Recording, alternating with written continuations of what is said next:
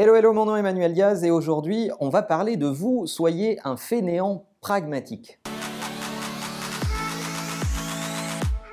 La gestion du temps est un sujet qui revient régulièrement sur ma chaîne. J'en parle souvent avec vous et je me rends compte que c'est un sujet qui vous intéresse. Et je suis assez étonné de remarquer dans les discussions que je peux avoir avec vous sur Twitter, dans les commentaires ou euh, ou ailleurs qu'il euh, euh, y a un grand manque de pragmatisme face à la gestion du temps. Il y a euh, de la surévaluation, vous vous prenez beaucoup pour des superman, vous planifiez vos journées sur 10 heures, 12 heures.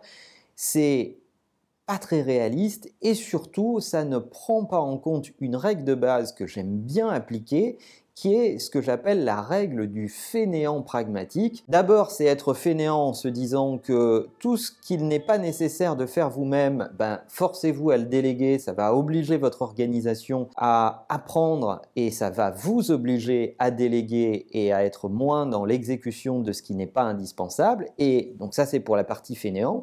Et pragmatique, pourquoi? Eh ben, arrêtez de penser que vous allez être efficace 8 ou 10 heures par jour. Toutes les études démontrent qu'on est efficace 4 à 5 heures par jour maximum qu'on a des jours avec et des jours sans. Il faut savoir faire avec ce pragmatisme, avec cette lucidité.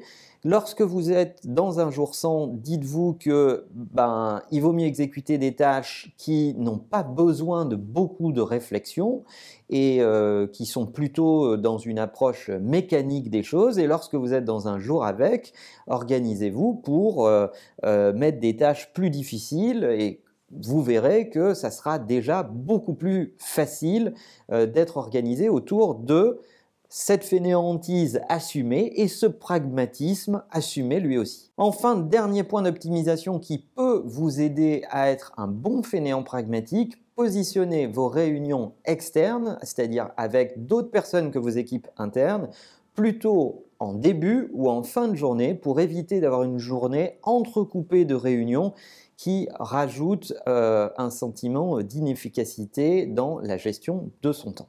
Voilà, j'espère que ces astuces vous auront été utiles. N'oubliez pas de partager cet épisode avec les gens que ça pourrait aider, de le liker parce que c'est toujours encourageant de voir que vous appréciez ces contenus. Et en attendant, n'oubliez pas que la meilleure façon de marcher, c'est de vous abonner. À bientôt.